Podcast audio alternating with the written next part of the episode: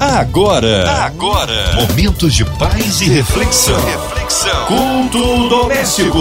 A palavra de Deus para o seu coração. E olha, gente, aqui mais uma vez é o culto doméstico. Hora de abrir o coração, ouvidos atentos à voz do Senhor. É você que tá ligadinho aí, chama mais alguém para ouvir a palavra do Deus vivo. E com a gente aqui, nosso querido pastor Davi Rush. Ele que é da Igreja Cristã de em Guadalupe. A paz, pastor Davi. Graça e paz, queridos. É uma alegria poder estar aqui. Eu sou da Antioquia de Guadalupe, sou o pastor Davi.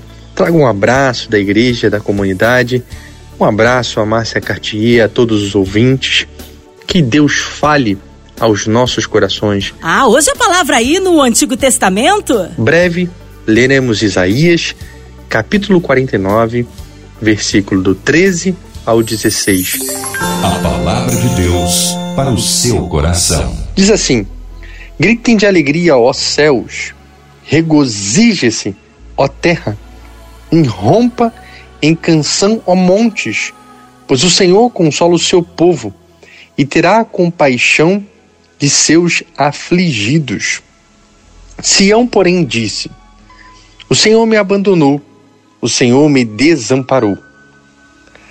Haverá mãe que possa esquecer do seu bebê que ainda mama e não tenha compaixão do seu filho que gerou? Outra versão, pode uma mãe esquecer do seu filho que cria, do seu filho que amamenta? Embora ela possa esquecê-lo, eu não me esquecerei de você. Veja, eu gravei você nas palmas das minhas mãos. Seus muros estão sempre diante de mim. Queridos, você percebe que o texto começa com um convite? Grite de alegria, regozija, rompa com canções, pois o Senhor consola o seu povo e terá compaixão dos seus afligidos. Pois é, porque muitas vezes nós fechamos a nossa boca, muitas vezes não rompemos de alegria, muitas vezes não regozijamos, muitas vezes fechamos os nossos lábios por conta das nossas aflições. Somos parados por elas, nos perdemos nela, perdemos o nosso referencial maior que é Cristo, o nosso referencial maior que é Deus. Às vezes, você pode entrar em crise por achar que se Deus é Deus, bondoso, poderoso, amoroso, soberano, ele não deveria estar deixando que você passasse pelo que está passando e nem que o mundo vivesse na condição que está. Talvez você já tenha conversado com algum amigo que tenha dito para você: ora, se Deus é poderoso e bondoso, ele não vai permitir que o mal, né, é, se abata, né, ou tome a humanidade. Ele vai fazer alguma coisa por isso. E existe até um, uma fala no meio de muita gente aí que não é cristã que diz: ora, se Deus não faz nada, ele não pode ser bom, porque se ele é bom e não faz, ele não é poderoso. Ou se ele é poderoso e não faz, então ele não é bom. Só que essa pessoa, ela desconsidera que o nosso Deus bom e poderoso fez a melhor coisa que ele poderia fazer. Ele sentiu compaixão dos afli afligidos. Ele, ele deu início ao ministério da reconciliação. Ele deu início ao ministério, ministério da conciliação. O nosso Deus, o Verbo, se encarnou e mergulhou na história. E não foi alheio ao nosso sofrimento. Não, ele padeceu, sofreu e morreu por nós. Então, aquele que diz que Deus está alheio ao nosso sofrimento, possivelmente desconsidera o que Cristo fez na cruz. Aquele que diz que Deus não se importa com o sofrimento da humanidade, possivelmente desconsidera que o Cristo, mergulhando na história e morrendo por nós naquela cruz, nos deu o antídoto para o pecado e a transformação de dentro para fora, alcançando todas as nações da terra.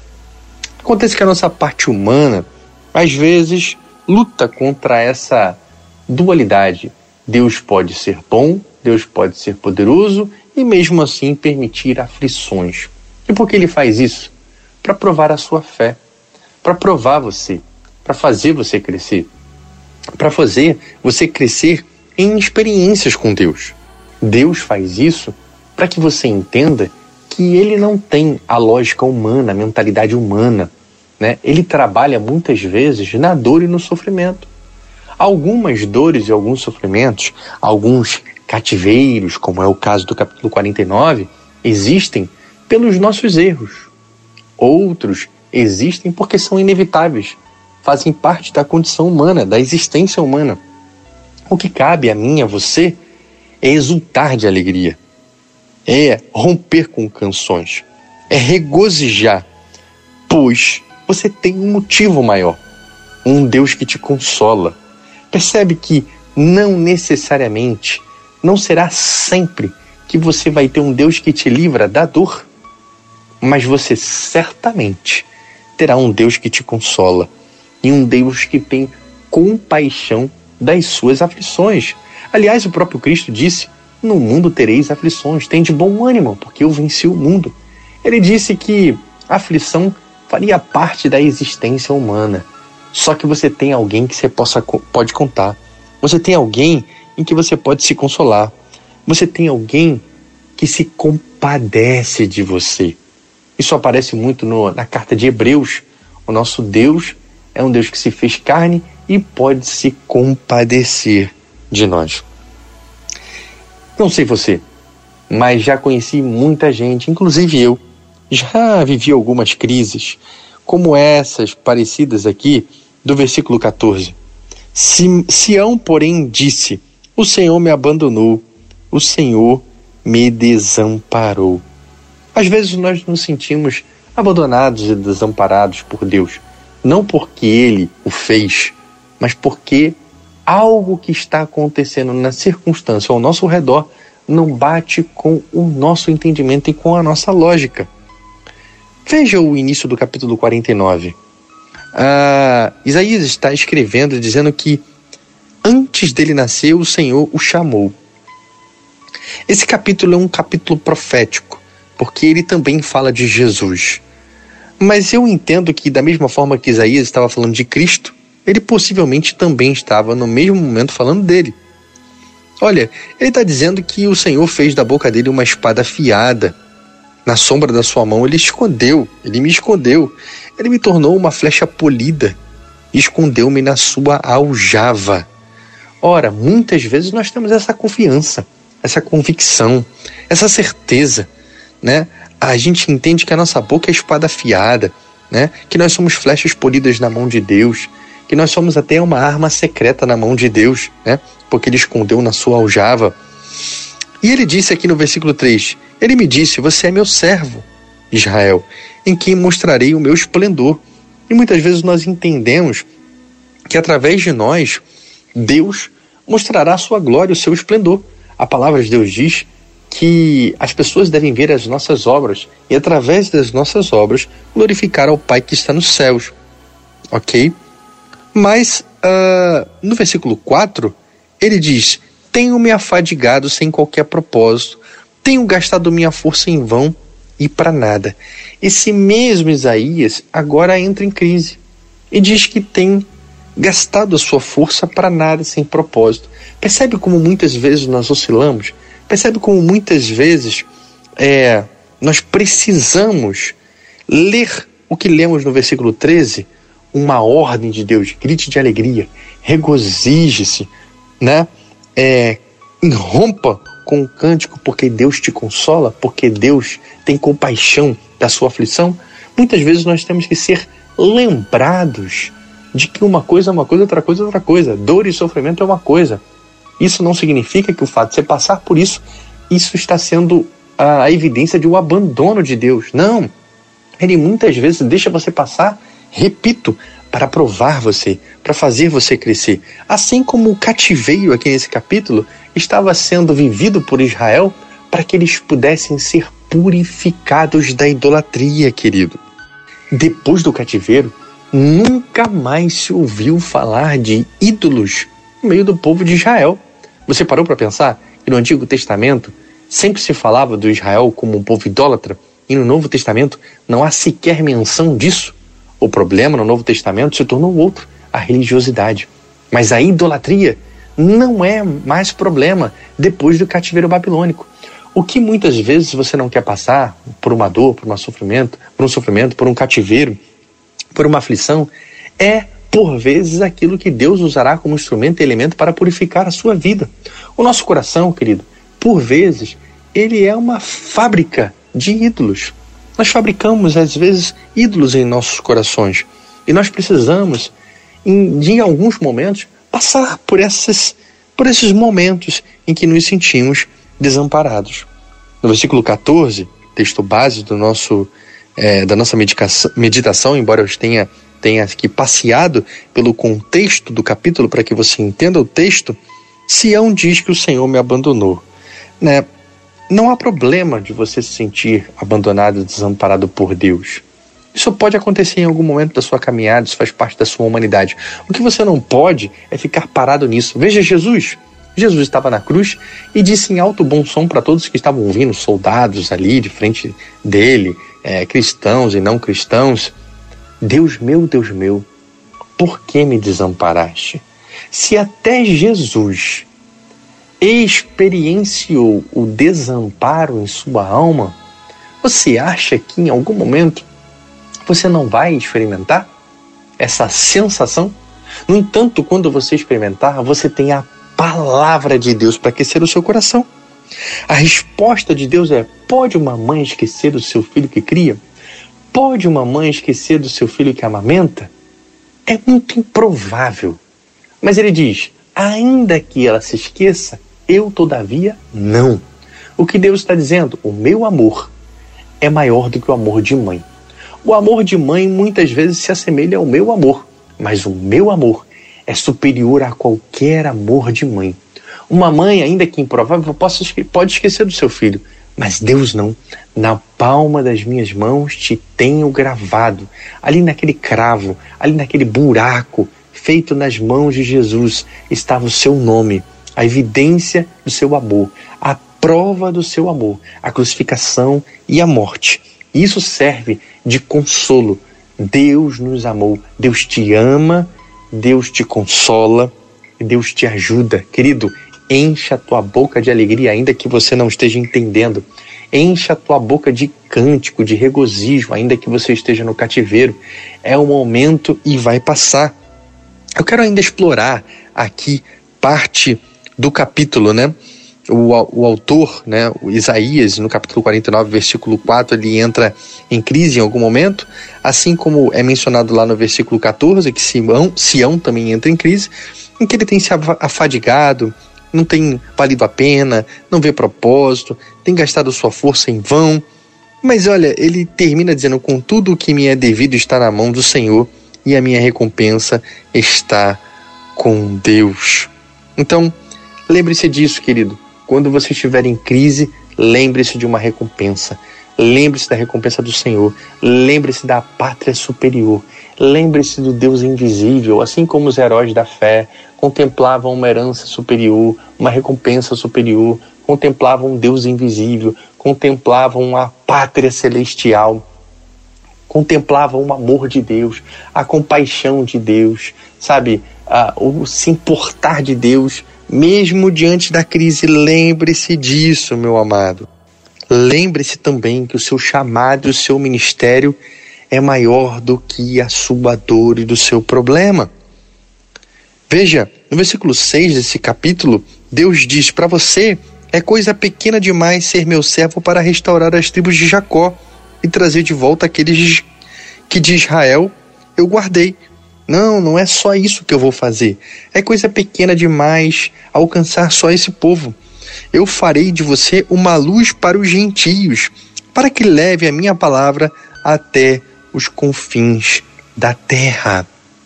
Pega essa palavra, querido. Deus tem promessa para a tua vida. Deus tem promessa em te usar, em ser luz nesse mundo, em ser sal da terra, em cumprir um propósito. Não olhe só para a sua dor, não olhe só para o seu cativeiro, não olhe só para a sua aflição. Tem resposta do Senhor, tem promessa do Senhor, tem aquilo que ele prometeu desde o seu ventre, tem as promessas que Deus estabeleceu quando você ainda nem tinha nascido, tem palavras que foram declaradas a você mesmo depois do seu nascimento. Né?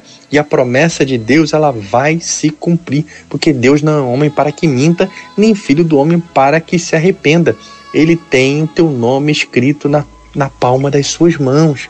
Não há como ele esquecer, muito embora você em algum momento se sinta esquecido. Ele está dando um tempo. Ele está dando um tempo e deixando você, é, por vezes, passar por humilhações e por, por cativeiros, para que você aprenda algo mais excelente e poderoso. Veja que no versículo 8 diz que no tempo favorável eu lhe responderei, e no dia da salvação eu o ajudarei e o guardarei e farei que você seja uma aliança para o meu povo. Olha, no tempo certo, Deus vai se levantar. No tempo certo, Deus vai se levantar. No tempo certo, Ele vai agir. Eu acho tão poderoso que Deus ele escreve um livro, querido. Você acredita nisso? Está lá em Malaquias 3, depois do versículo 10, tão conhecido por todos quando fala sobre dízimos e ofertas. Ali tem uma galera que também pensa: ah, eu acho que é inútil servir o Senhor, eu acho que não compensa, mais ou menos como estamos conversando aqui no capítulo 49 de Isaías. E Deus diz: olha, quando eu, quando eu me levantar, quando eu me levantar, eu farei distinção entre justo, o justo e o ímpio. Eu mostrarei, né, a diferença entre um e o outro. E a Bíblia diz que foi escrito um livro em memorial daqueles que temiam e honravam o seu nome. Querido, tem um livro em memorial de tudo que você faz, de toda a honra que você dá a Deus, de toda a devoção que você dá a Deus, sabe? Os teus, teu nome está escrito na palma das mãos do Senhor. Ele não dormita, ele não cochila, ele não dorme, ele está apenas esperando o momento adequado para te tirar desse cativeiro, para te tirar dessa prisão, para te tirar dessa aflição e você vai sair purificado. Querido, eu tenho compartilhado com muitos é, na, na, na, igreja e também na psicoterapia, né? Eu sou psicólogo também, que eu vejo assim aos montes pessoas focadas é, na ausência da dor e do sofrimento. E trabalham incansavelmente para que as circunstâncias sejam mudadas. E eu não estou dizendo que nós não temos que trabalhar para que as circunstâncias sejam mudadas, mas às vezes nós só focamos nisso excessivamente. E eu quero te dizer que toda vez que você foca excessivamente na mudança das circunstâncias, você muito provavelmente estará pouco comprometido com a transformação do seu eu. Se diante de um sofrimento você fica perguntando, logo eu, por que eu, por que não outro? Certamente você não está se perguntando o que eu posso aprender com isso, como eu posso crescer nisso, qual o sentido disso, qual o propósito nisso, o que Deus quer de mim nisso. E esse capítulo 49 de Isaías, ele nos ensina exatamente isso. Existe propósito para tudo, até mesmo para dor. Todas as coisas cooperam para o bem daqueles que amam a Deus. Todas as coisas. Até o que aconteceu na tua vida com permissão de Deus, até esse cativeiro, querido, ele vai se levantar. Ele vai se levantar. Começa a dar gritos de alegria. Começa a se regozijar, a romper com canções, a agradecer a Deus, porque Deus não te esqueceu, ele apenas está em silêncio. Ele apenas está esperando que Cronos e Kairos se unam. É interessante que só Ampassan, Gálatas 4:4 diz que quando houve a plenitude do tempo, Deus enviou seu filho ao mundo. Ora, desde os tempos antigos, o Kairos de Deus, no Kairos de Deus, o dia já estava marcado, o dia que Deus viria já estava agendado. Mas esta palavra no grego, e quando completou a plenitude dos tempos, não é Kairos, é Cronos. Quando Cronos se ligou ao Kairos de Deus, Deus enviou seu filho. Então, entenda que o que você está vivendo está debaixo da soberania de Deus. E o que eu quero que você entenda nessa noite é que você olhe para dentro. Que você se pergunte: Deus, o que tu quer fazer em mim? Quem eu vou me tornar? Não pergunte quando isso vai acabar. Pergunte quem eu vou me tornar. Como sairei daqui? Como serei transformado? Será que conhecerei mais de Deus? Será que serei capaz de dar gritos de alegrias, mesmo diante de um cativeiro? Será que continuarei chamando o Senhor de Senhor? Como no versículo 14 do capítulo 49, mesmo sentindo abandonado e desamparado? Ou a minha fé é tão pequena, ou a minha intimidade é tão pequena, ou o meu relacionamento com Deus é tão raso que eu logo deixo de chamar Ele de Senhor, que logo, por um sentimento e uma sensação de abandono e desamparo, eu simplesmente abandono aquele que nunca me abandonou. Abandono aquele que apenas estava em silêncio trabalhando no mais profundo ser e no íntimo do meu coração e na minha mente. Abandono aquele que estava me purificando através de todas essas coisas. Abandono apenas por uma crise que vivi. Querido, tenha consciência, e aqui eu repito mais uma vez: o teu nome está nas mãos de Deus. Ele não esquece. Na palma das minhas mãos te tenho gravado. Deus não esquece de você. E ele há de restaurar a sua vida, assim como restaurou Israel. Mas lembre-se, quando esse dia chegar, não pense que essa restauração será um fim em si mesmo. Não pense que a restauração será só para que você tenha uma vida mais confortável aqui e agora. A restauração que Deus quer realizar na tua vida é para que você seja luz aos gentios, para que você brilhe sobre esse mundo, para que você glorifique a Deus, para que você renda glórias a Ele. E explorando um pouco mais do capítulo inteiro, você verá que Deus dirá, depois de toda essa restauração. Versículo 23, parte B. Então você saberá que eu sou o Senhor. Aqueles que esperam em mim não ficarão decepcionados. Pode demorar, querido. Pode demorar no nosso tempo daqui.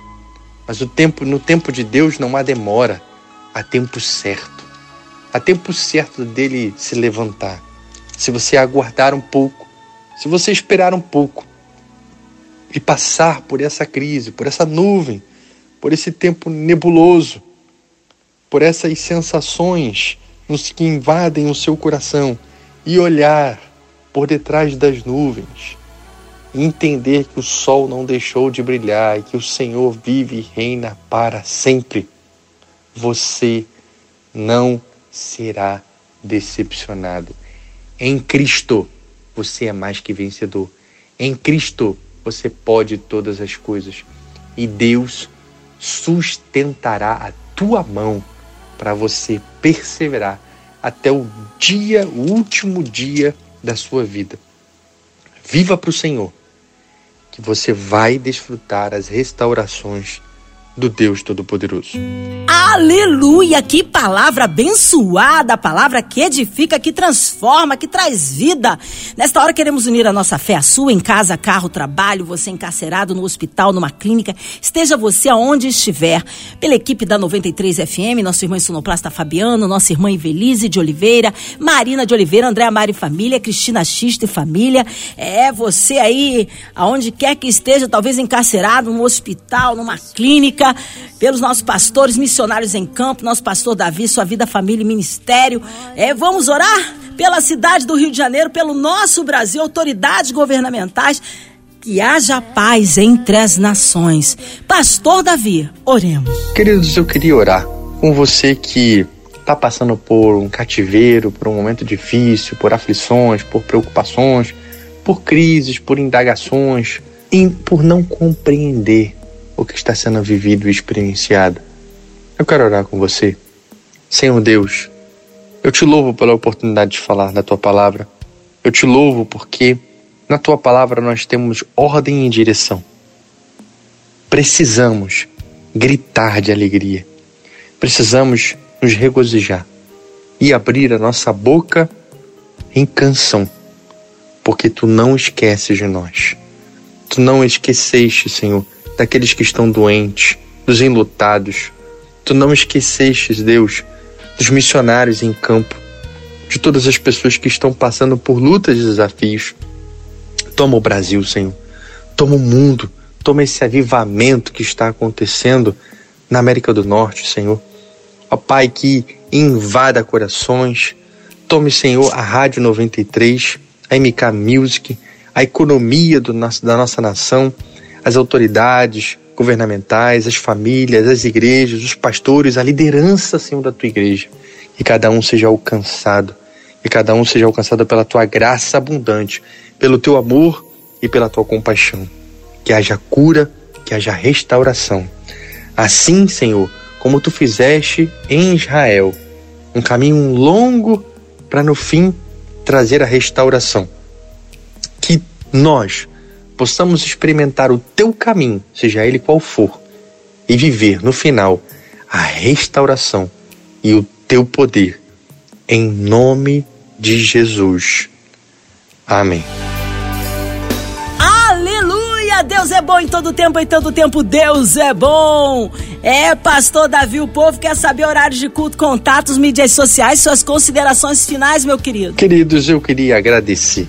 Agradecer a 93, a Márcia Cartier, toda a equipe da rádio, a você que está aqui nos ouvindo, a Antioquia de Guadalupe. Dá um abraço para Paola, minha esposa, para minha filhinha Isabelle, de dois anos e oito meses para meu pai, o pastor Eugênio, para todos aqueles que nos acompanham da nossa igreja, a Antioquia.